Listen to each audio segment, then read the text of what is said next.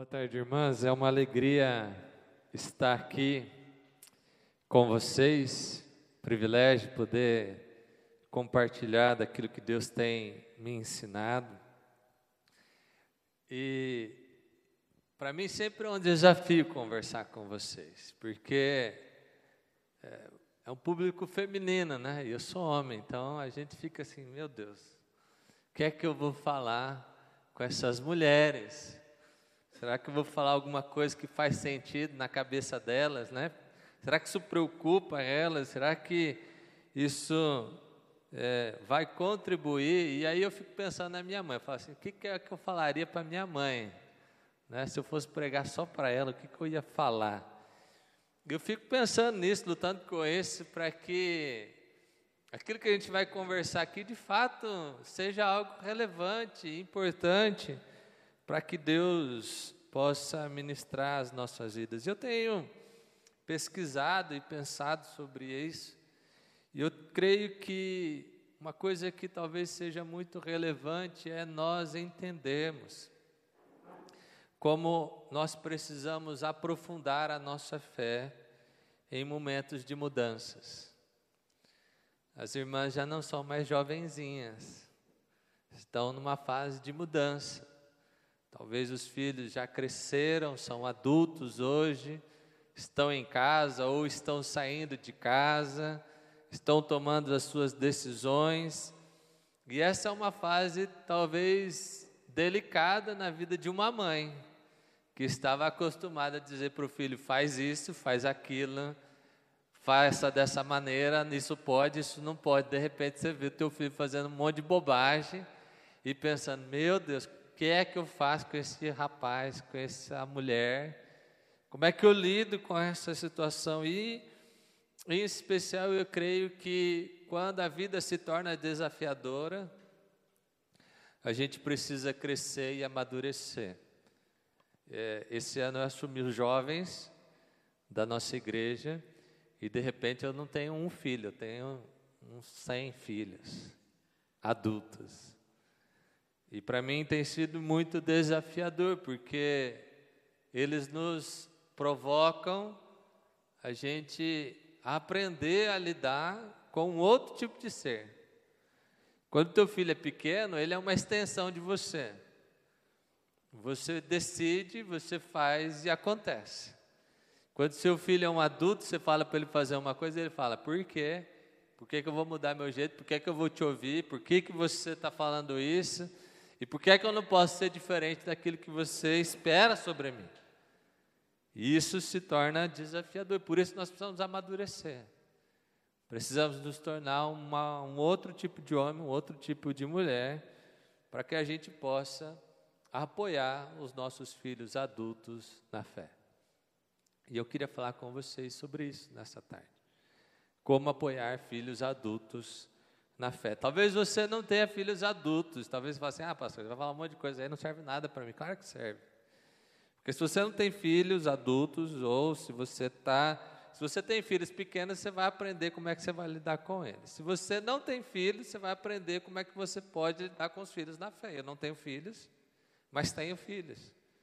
Porque lido com pessoas a quais Deus nos chama a todos nós a ser pais e mães espirituais e por isso, se você não está frutificando ainda na fé, talvez Deus está te chamando nessa tarde para ser uma mãe espiritual. creio nisso. Creio que a igreja é a comunidade de pessoas que são enfermas na fé, por isso chegam como uma criança na igreja. Mas o desafio de toda a igreja é tornar aquela criança, aquele bebê na fé, em uma mãe e um pai espiritual.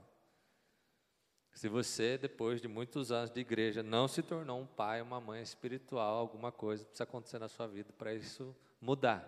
Você não foi convocada e chamada para ser uma filha espiritual para o resto da vida. Todos nós fomos chamados a ser mães espirituais. E por isso eu creio que todos nós, todos nós, sem exceção, vamos ser mães ou pais de filhos adultos. E por isso nós precisamos de maturidade. Eu queria convidar você a abrir a sua Bíblia em Lucas capítulo 15. Nós vamos ler do 11 ao 32, é um texto conhecido, você conhece. É, a gente conhece esse texto como a parábola do filho pródigo. Mas esse título é um título péssimo. Porque essa parábola não é sobre o filho. Essa parábola é sobre um pai. Por isso eu creio que o melhor título dessa parábola seria sobre a parábola do pai que perdeu o filho. E aí a gente começa a mudar o foco da nossa leitura. Por isso eu queria que você lesse esse texto, não pensando nos filhos, mas pensando no pai, e nós vamos aplicar aqui para uma mãe. Lucas 15, 11 diz assim: Jesus continuou: Um homem tinha dois filhos.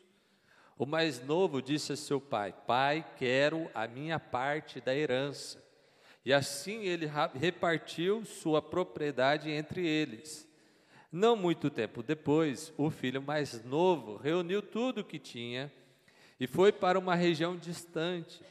E lá desperdiçou os seus bens vivendo irresponsavelmente.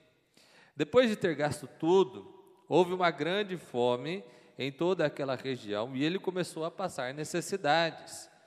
E por isso foi empregar-se com um dos cidadãos daquela região, que o mandou para o seu campo a fim de cuidar de porcos. Ele desejava encher o estômago com as vagens de alfarroba que os porcos comiam, mas ninguém lhe dava nada. Caindo em si, ele disse: Quantos empregados de meu pai têm comida de sobra, e eu aqui morrendo de fome?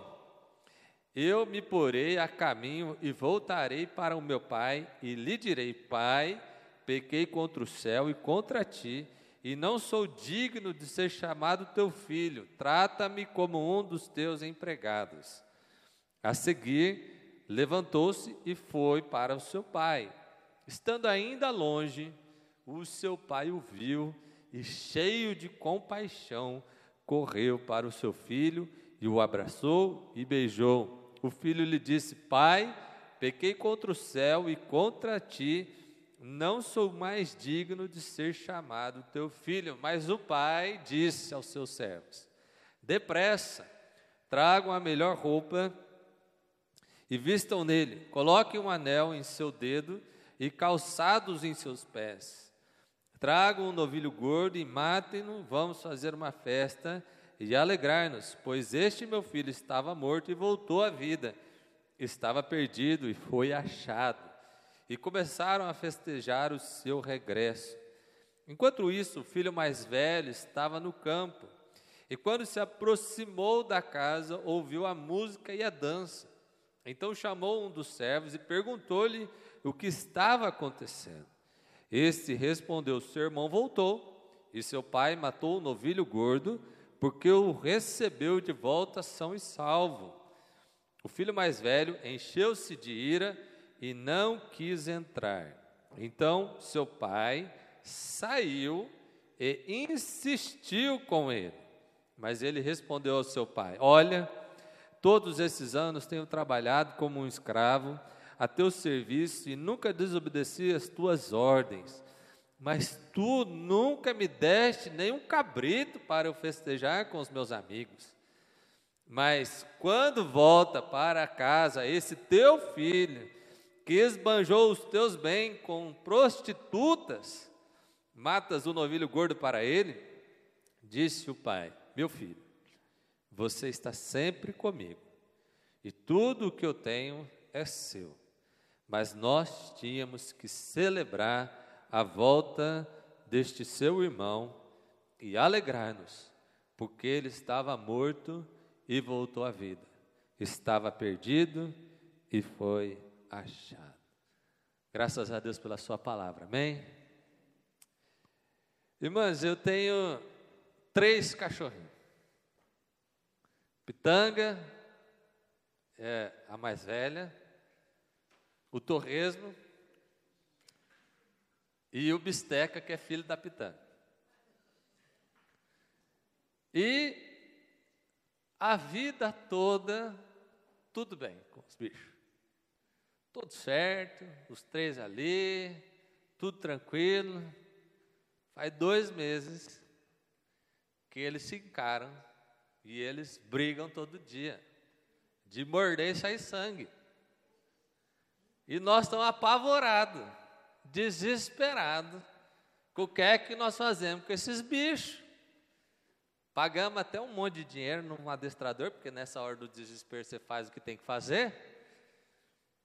Primeiro eu não quis, daí a minha esposa falou que eu estava com vontade, aí eu fiquei com vontade e contratei o rapaz.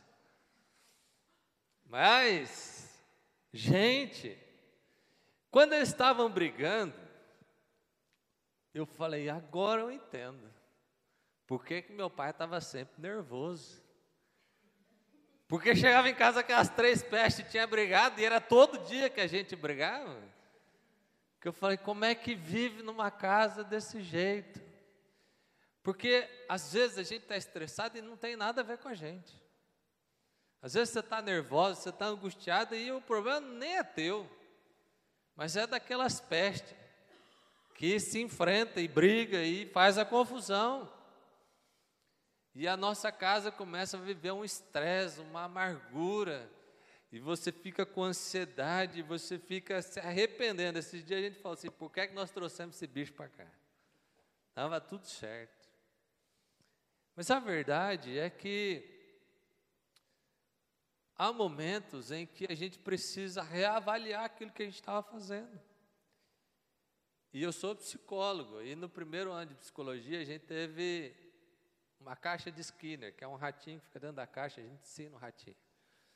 E quando o, o especialista em comportamento animal começou a falar o que a gente tinha que fazer, eu falei, mas eu sei tudo isso aí, gente. Porque eu aprendi na faculdade de psicologia como é que faz isso aí que ele está falando. Mas a verdade é que muitas vezes a gente sabe o que tem que fazer, mas não faz por conta das nossas questões emocionais.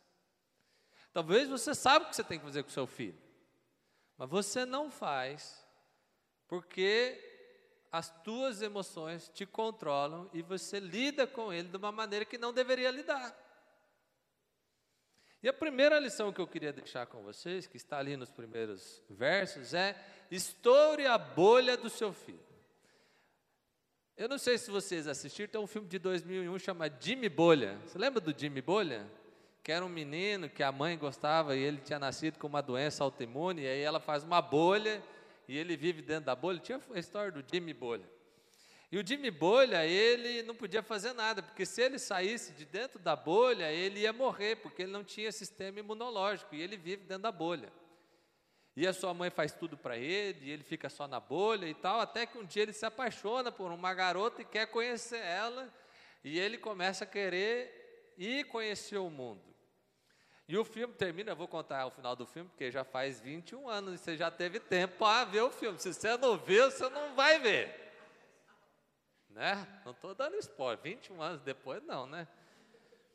Então, o final do filme é que o Jimmy Bolha, ele decide sair da bolha e decide viver. E quando ele então vai pedir a, a moça que ele gostava em casamento, ele sai, aí ele beija a moça, ele passa mal, e aí o pai vira para a mãe e fala Você não vai contar para ele? Que na verdade você mentiu para ele, ele não tem essa doença, ele é normal, mas você fez isso para ele não sair debaixo da tua asa. E aí a gente fala: Meu Deus. Mas, irmãs, às vezes, algumas mães Crie o seu filho numa bolha. Que o menino não estuda, não trabalha, não se dedica, está usufruindo de tudo que você tem na sua casa, faz tudo, e você cria ele na bolha. O pai aqui da parábola, o filho chega assim, pai, me dá minha parte da minha herança. Ele fala, toma, filho. Você quer a tua herança? Toma. Você quer ir morar longe? Vai. E o rapaz vai. E o que, que a Bíblia diz? A Bíblia diz que ele gastou de forma dissoluta, ou seja, que ele gastou desperdiçando. Gente, tem uma coisa que meu pai me ensinou que eu fico passando mal, porque eu vejo isso repetir em outras pessoas que estão perto de mim. Mas meu pai falava assim: ó, você vai comer, você põe um pouco no prato, porque você vai comer tudo. E depois, se você quiser mais, você repete, porque você não vai deixar no prato jogar fora. E quando a gente sobrava, ele falava: não tem problema, põe na geladeira, vocês comem mais tarde. Mas hoje eu vejo um monte de criança desperdiçando comida. Pior, no restaurante por quilo, que daí você está desperdiçando em dobro, né? Você desperdiça a comida e o dinheiro. E isso me constrange. Por que é que a gente faz isso?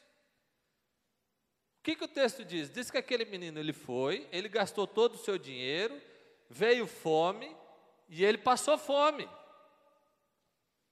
Se o seu filho tiver que passar fome, você vai deixar ele passar fome? Para ele aprender a viver do jeito que precisa viver? Porque é isso que esse pai fez. Ele deixou o filho gastar toda a herança, desperdiçar, deixou ele passar fome, ele não foi atrás. O filho se meteu lá na enrascada dele, ele que se vire. E aí, quando ele quiser voltar, ele volta. E por que, que esse filho volta? Já parou para pensar por que, que o filho voltou? Ele voltou porque ele se arrependeu? A Bíblia não diz. Ele voltou porque ele achou que o pai dele, ele estava com saudade do pai. Ele não voltou porque estava com saudade do pai. Ele pensou, olha o que ele pensou. Ele pensou assim: ó, os empregados do meu pai têm comida. E eu aqui morrendo de fome, vou voltar. E vou falar para o meu pai que você é empregado dele, que é melhor ser empregado dele do que ser empregado desse lazarento que nem deixa eu comer a comida dos porcos.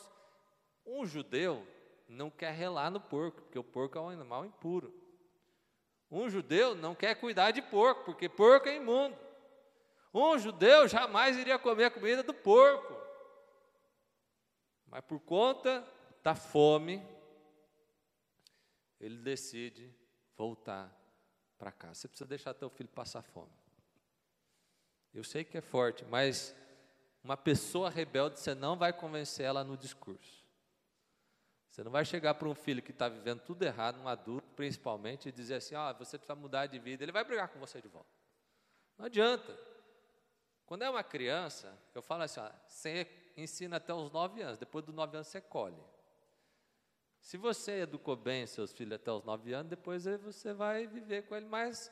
Mas é terrível, a adolescência é complicado, mas, é, mas assim, é melhor. Agora, se já está aquela confusão, você não vai conversar no discurso.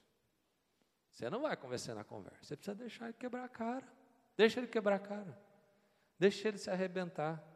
Esteja disponível. O pai estava lá na varanda esperando. Mas ele não foi atrás, ele esperou passar fome e desejar voltar. O C.S. Lewis escreve uma frase que eu acho que é muito interessante. Ele diz assim: A dor finca a bandeira da verdade dentro da fortaleza de uma alma rebelde. Irmãs, tem momento que é só a dor que vai fazer um rebelde se arrepender. Você precisa deixar o teu filho, tua filha sofrer. Você precisa deixar ela se amargurar e ela chegar ao ponto de falar assim: não, eu vou falar com a minha mãe, com meu pai, para ver se eles me ajudam, porque eu não dei conta. Porque a verdade dessa parábola é que o mais importante não era a herança, era o pai. Só que só percebe que o pai é o mais importante quem perdeu a herança e ficou com nada. Aí que você fala: nossa, não é verdade, meu pai tinha razão. Você já passou por isso. Nossa, minha mãe bem que tinha verdade. Bem que ela estava certa. Eu com a minha cabeça aqui, fiz tudo dissoluto. Deixe teu filho sofrer, deixa ele quebrar a cara, deixa ele pagar o preço das coisas. Quem não trabalha não entende o valor do dinheiro. Quem não suou para ganhar não entende o valor da herança. Quem não construiu, gasta dissolutamente e passa uma vida perdida, que sem sentido, sem significado. Irmãs, nós vivemos numa sociedade de pais e mães indulgentes. O meu cachorro está daquele jeito que a gente não trata ele do jeito que ele precisa ser tratado. A gente trata o cachorro como filho, né? Tem umas aí. É, eu sei como é que é. Às vezes eu falo, acho que a gente está passando dos limites. Mas o fato é que tratar os animais assim, tratar as pessoas assim com amor excessivo faz mal para eles. É preciso ter amor, mas é preciso ter limite. E quando você não consegue mais colocar limite, não adianta você tentar. Você precisa falar assim, então vai. Vai lá. Está rebelde? Você sabe que é o melhor? Quebra a cara. Depois a gente conversa. Tem um momento da vida que a gente precisa deixar o outro sentir a dor. Porque se a gente ficar todo momento protegendo ele da dor, ele vai postergar até quando? Um dia o mundo vai trazer essa dor. Se ele tem 17 anos ele erra, é uma coisa, todo mundo entende. Se ele tem 40 anos e ele erra, ninguém entende. Se o seu filho é um mau empregado com 18 anos, as pessoas são condescendentes. Se ele é um mau empregado com 40 anos, ninguém quer nem saber. Fala assim, rapaz é mal intencionado. Deixa ele sofrer as dores dele, deixa ele pagar o preço da vida, deixa ele crescer. Você precisa deixar de ser uma mãe indulgente, de paparicado. Agora, isso não significa deixar de amá-lo, deixar de ter um caminho. Deixa ele ir. Mas segunda lição que esse texto nos ensina esteja pronta a restaurar um rebelde arrependido. Porque a gente é assim. A gente faz tudo, faz o que pode o que não pode, né? Até o que não deve, às vezes a gente faz, né? Briga com o marido por conta dos filhos, a gente faz isso. O filho é o primeiro a tentar dividir um casamento, mas ele é o último a querer isso. Mas a gente às vezes cede, porque o filho pede para a mãe, a mãe não, a mãe deixa, aí pede, para o pai, o pai não deixa, daí pede para a mãe, a mãe deixa. Aí o pai fica louco, a mãe fica louca, e os dois brigam e o filho faz o que quer. Mas depois vê um pai e uma mãe divorciado e não era o que ele queria, porque o filho faz isso. Mas, depois que a gente fez tudo, que a gente deu toda a indulgência, tudo que não devia fazer, tudo que a gente podia e aí aquele filho, aquela filha faz uma coisa que a gente não gosta, aí o que a gente fala assim, agora, agora também não quero saber mais. Agora não adianta vir. Não adianta se arrepender e voltar para casa, que eu não quero mais saber. Agora estou de mal. Assim, a gente faz assim. Que a gente deixa viver pela emoção. Então, se por um lado a gente exagera, do outro lado a gente também exagera. Quando teu filho, tua filha passar fome, voltar e falar assim, ô oh, pai, eu errei, pelo amor de Deus, eu, eu nem mereço ser teu filho, me aceita como um dos empregados, é interessante, porque esse era o discurso que o jovem tinha preparado. Olha, pai, eu errei contra o Senhor, eu pequei contra ti, contra Deus, eu não sou digno de ser chamado teu filho, me aceita como um dos teus trabalhadores. Quando ele chega para falar isso, não dá tempo dele terminar. Porque o pai está na varanda, ele olha de longe, ele tem compaixão, ele vai ao encontro, ele beija, ele abraça, e quando o filho começa a falar, ele fala assim: Não, mas você é meu filho, traz um anel, põe a sandália, ele é da família. Agora, o que, que a gente geralmente faz com um rebelde arrependido? A gente dá discurso. Chega lá, o filho fala, ô oh, mãe, errei e tal. É, mas eu te falei. É, mas por que que não sei o quê? É, porque que antes eu tinha feito isso aqui, eu te falei que não sei o quê, e, e começa. Quem já sofreu a dor não precisa de bronca. Quem já recebeu, quem já se arrependeu não precisa de castigo. Sabe por quê, irmãs? Porque se o teu filho errou com você, ele veio pedir perdão e você acolhê-lo, na próxima vez ele vai querer vir pedir perdão de novo. Agora, se ele veio pedir perdão e você não acolheu, na próxima vez ele vai falar assim: não adianta. Não adianta eu ir lá falar que eu errei. Não adianta eu falar que, que eu fiz a coisa errada. Porque é mesmo assim não adianta nada. Sempre é briga, sempre é discussão e nada resolve.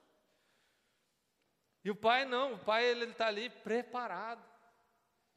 Isso muda as consequências? Não muda, aquele filho não tem mais herança, perdeu a herança, tudo é do outro filho, a gente vai ver isso. Ele não tem mais herança, mas ele é da família. Ele errou, se arrependeu, ele está pronto para ser recebido, mas isso não muda as consequências para si. Mas eu vejo que muitas vezes a gente está ressentido, porque a gente leva as incapacidades das outras pessoas. O teu filho, tua filha, essa pessoa que convive com você, muitas vezes não faz o que faz de forma inadequada porque quer deliberadamente fazer, mas é porque é o que ele consegue, é o que ele entende, é o que ele aprendeu da vida, é a maturidade que ele tem. Às vezes ele não tem a tua maturidade, para te lidar, para lidar com essa situação de uma forma melhor. Só que daí a gente fica ressentido, magoado, a gente acha que é pessoal, a gente acha que é contra nós. A gente precisa olhar para aqueles filhos, filhas perdidas com compaixão. É assim que o pai olha, compaixão. Ele olha e fala assim: não sabia o que estava fazendo. Agora aprendeu, mas naquele momento não sabia. Então ele acolhe, ele recebe, ele ama, ele restaura. Quando seu filho, sua filha vem para te procurar, para dizer que estava errado, para pedir perdão, o que é que fala primeiro? O desejo de restauração ou o seu ressentimento? Porque se no teu coração tem mais ressentimento do que desejo de estar junto, precisa ter uma cura e um perdão. Você precisa curar, precisa perdoar. Ressentimento, mágoa não faz parte do caráter de Cristo nas nossas vidas. Se você está ressentido, se você está magoado, se por um acaso você achou que fez tudo e não foi reconhecida de volta e por isso você está querendo punir a pessoa por isso, talvez nessa tarde Deus está falando assim: olha, essa raiz de amargura precisa ser curada no nome de Jesus. E a cura não tem nada a ver com o outro pedir perdão. Porque às vezes a gente fala assim: ah, se fulano pedir perdão para mim, eu, eu perdoo. Cura não tem nada a ver com isso. Cura tem a ver com uma decisão. Eu entendi que mais importante são as pessoas do que os fatos. Aquela pessoa não é o que ela fez de errado, ela é quem ela é. O filho não é a transgressão dele, ele é o Filho amado. A gente não é o que a gente faz, apesar da gente constantemente falar isso, né? Quem é você? Fulano, o que é que você faz? A gente não é o que a gente faz. A gente é o que a gente é em Deus. E em Deus nós somos filhos e filhas amados, comprados, lavados por alto preço. E terceiro, terceira lição. Se a primeira é História bolha do seu filho. A segunda é: aprenda a receber um rebelde arrependido. A terceira lição é: cuidado com um rebelde respeitável. Porque às vezes você tem dentro de casa um filho bonzinho, uma filha boazinha, aquela que faz tudo que você pede, que é agradável, faz a vontade do pai. Mas existe um outro filho que está em casa reclamando. É curioso que a gente costuma pensar que o filho mais novo gastou dinheiro com prostituta, não é isso? Que é o que o filho mais velho fala. Mas não é o que a história disse lá no começo. O texto diz que o filho mais novo gastou o seu dinheiro dissolutamente. Não fala, gastou com prostituta. Aí o filho mais velho fala, aquele, porque ele tem ódio daquele mais novo, né? Quando você tem ódio de alguém, você fala como? Ele é um cara muito bacana ou ele é muito pior do que ele é? Então já não importa mais, ele já aumentou a história, já falou, ah, ele não gastou só de, com desperdício. Ele gastou com prostituta, porque no fundo, no fundo ele tinha ódio daquele outro. Ele não conhecia o pai, ele tinha ódio e ele estava achando que estava tudo errado. Porque ele chama o irmão dele de o teu filho. Já viu isso? Quando um irmão não chama mais o irmão de irmão, chama o teu filho. Às vezes a gente fala isso, né, para o marido, né? Aquele teu filho, que a gente quer se exumir da culpa, né? A gente faz assim, né? Mas geralmente quando eu falo teu filho é porque a gente quer se distanciar.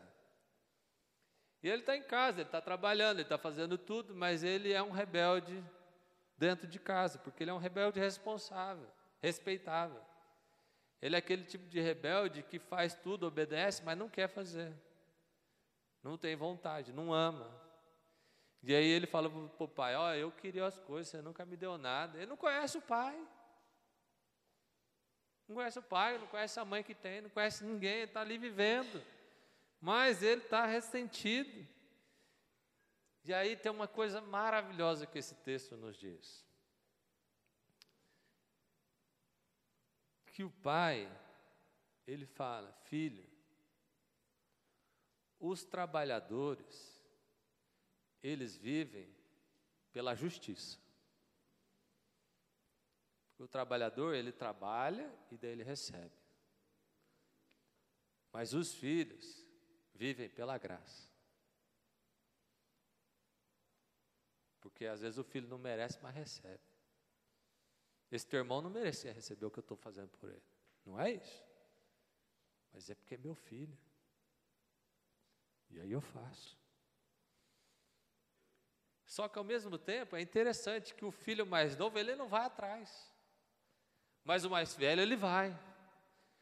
Porque um rebelde, que não tem como conversar, você deixa ele lá. Mas quando se trata de orgulho, você precisa expor esse orgulho. O filho estava lá, emburrado, não queria nada com ninguém, o pai chega lá e fala: O que está acontecendo? Vamos lá para a festa. Fala: Não vou, de jeito nenhum. Mas por que, que você não vai? Ah, por quê? Por que, eu não vou? Ele tem esse moleque aí, gasta tudo, gasta com prostituta, faz tudo, aí você dá tudo para ele. Eu já vi essa conversa, né? Eu faço tudo, sou bonzinho, eu não tenho nada. Eu já ouvi essa, essa história em algum lugar. E aí, quando o filho começa a falar, o pai, ele percebe o orgulho do filho. Espera aí. Espera aí, espera aí, espera aí. Você não está entendendo. Tudo que eu tenho é teu. Você podia ter ido lá e pegado. Agora, o fato é que você quer ser o melhor. Não basta para você ter tudo. Você tem que diminuir o outro. Você tem que acabar com o outro. Você tem que falar que ele não presta. Você quer dizer, então, que você é o bonzão. Porque no fundo, no fundo, ele fazia tudo, não porque ele amava o pai, mas porque ele queria ser um filho bom, o filho melhor. E quanto pior o outro fosse, melhor. E aí, quando essa situação surge, o pai não fica quieto, ele fala: Não, você está errado, peraí. Ó, ó o teu orgulho aqui, ó. Onde você está? Olha isso que você está fazendo. Porque às vezes é um tipo de conversa que a gente precisa ter dentro do nosso lar. Que é que você está fazendo tudo isso desse jeito? O que é que te motiva? Por que, que você quer ser tão bom? Por que, que você está fazendo todas essas coisas? Qual a raiz disso? É porque você me ama? É porque você tem uma, uma vida boa? Porque às vezes, irmãs, as pessoas estão fazendo as coisas certas pelo motivo errado. E essas são talvez as piores. Porque essas são as que acham que não precisam de arrependimento e que não precisam de Deus. Jesus, no final das parábolas, são três parábolas, ele diz assim: que há mais alegria no céu por um pecador que se arrepende do que por 99 que não precisam de arrependimento. Agora me fala uma coisa: qual o pecador que não precisa de arrependimento? Qual o pecador que não precisa de arrependimento? Todos precisam. E essa é a questão. A questão é que tem um monte de gente vivendo achando que é bom demais e que não precisa se arrepender, e por isso acha que está acima de todo mundo, que é o caso do filho mais velho. E aí Jesus fala: Filho, vocês todos precisam se arrepender. Você quer ajudar teus filhos? Quer ajudar as pessoas que vivem perto de você? Tenha coragem. Tenha coragem de deixar eles errarem quando precisam errar. Tenha, tenha a virtude de acolher quando precisa acolher. E tenha a ousadia de dizer e mostrar aquilo que está errado. Está errado isso aí. Brincadeira, irmãs. Mas a gente, irmãs, precisa viver o mundo da graça. A gente precisa ter amor o suficiente para lidar com a verdade nos nossos lares. Lidar com a verdade com as pessoas que a gente convive. Eu creio que vocês são mulheres que, que vivem isso. Com pessoas que poderiam ser maduras, mas ainda não são maduras, e que você precisa ficar ali, vigiando e cuidando, e pensando e se preocupando, porque os problemas das crianças são pequenos, perto dos problemas que os adultos arrumam. Mas eu creio, irmãs, que nós fomos chamados para agir sobre uma geração que hoje precisa, sobretudo, de nós. Eu vejo que a gente vive hoje uma geração de adultos crianças. A minha geração é assim. E a próxima, pior ainda. É um monte de criança. Não aprendeu a trabalhar, não aprendeu a lidar consigo mesmo, não aprendeu a lidar com o outro. É um Jimmy Bolha. Não seja uma mãe de um Jimmy Bolha. Aprenda a lidar com o seu filho, com a sua filha, com, o seu, com a sua nora, com o seu genro, porque hoje a gente tem que lidar não só com o filho, com a, filha, com a nora, com o genro também, né? Esses talvez são os piores, né? Mas irmãs, se você não for o canal de bênção na vida dessas pessoas, quem vai ser? Quer ter uma família transformada? Muda o seu coração. Comece em você. Eu creio que nós somos chamados para ser mulheres assim. A Bíblia fala para as mulheres mais experientes ensinar as menos experientes. A Bíblia nos chama a ser mulheres que inspiram mulheres, a ser uma geração que inspira uma geração. E Deus está te dando uma oportunidade. Queria que você pensasse sobre isso. É com você. Esses dias a gente estava falando sobre educação de filhos e a gente chegou na conclusão que o melhor seria um curso para educação de pais. Porque geralmente é os pais que estão errando. E aí tem os filhos complicados que tem. Como é que você é? Você está gerando crianças ou você está gerando adultos? Vou terminar com essa pergunta. Onde você passa, as pessoas são infantilizadas ou elas amadurecem? Eu creio que se nós formos um grupo de mulheres que promove o amadurecimento, a gente vai viver um mundo espetacular. Agora, se a gente for um grupo de mulheres que promove a infantilização, a gente vai ver a tragédia. Uma vez eu vi alguém dizer assim: você educa o seu filho para adular o seu neto. Porque se você não se você adular o seu filho, você vai educar o seu neto. Se você não cuidar do seu filho, você vai ter que ser a mãe do seu neto.